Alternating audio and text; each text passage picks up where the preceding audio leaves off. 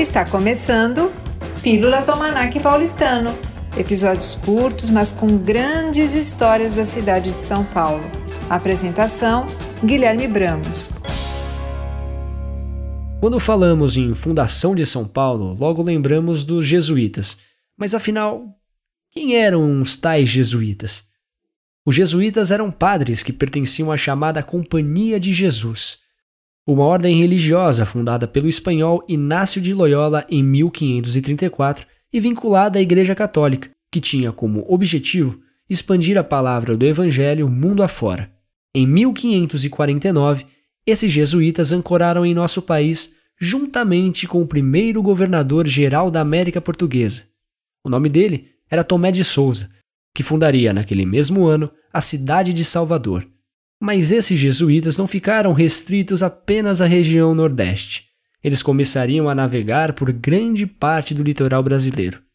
Entre os anos de 1552 e 1553, já se encontravam registros de jesuítas que subiram serra dentro para evangelizar indígenas através da palavra. Vale mencionar que os índios da região de São Paulo não ocupavam a parte litorânea, e sim a de um planalto, conhecido como Piratininga, que em tupi significa peixe seco, referente ao fenômeno que ocorre quando os rios enchem e despejam margem afora os peixes, que ficam expostos no solo a secar ao sol. Liderados por Manuel da Nóbrega, juntamente com os outros padres, entre eles o noviço José de Anchieta, começaria ali uma forte relação entre o homem branco português e os indígenas da região. Mas como fazer essa evangelização levando em conta a diferença, sobretudo de crença e língua desses nativos? É aí que entra em destaque a figura de João Ramalho, um explorador que subiu a serra e se integrou às comunidades indígenas anos antes da chegada dos jesuítas ao território. Ele foi fundamental para servir como uma espécie de guia, além de estabelecer uma ponte entre os portugueses e os indígenas, justamente por conhecer a região e mais, ter laços familiares com os nativos.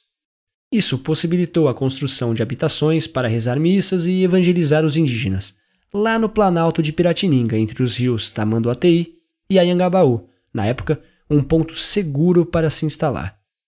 A primeira habitação foi realizada em Pau a Pique, com a ajuda do cacique Tibiriçá, líder dos índios tupiniquins.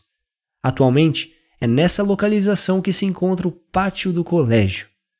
Em 25 de janeiro de 1554 é datada a popular Primeira Missa, evento que reconhecemos como a fundação de São Paulo.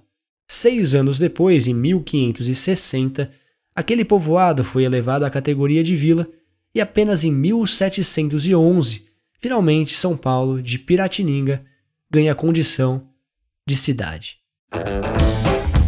Você acabou de ouvir Pílulas do Almanac Paulistano. Gostou do tema e quer saber mais? Então siga arroba Almanac Paulistano no Instagram. Até uma próxima!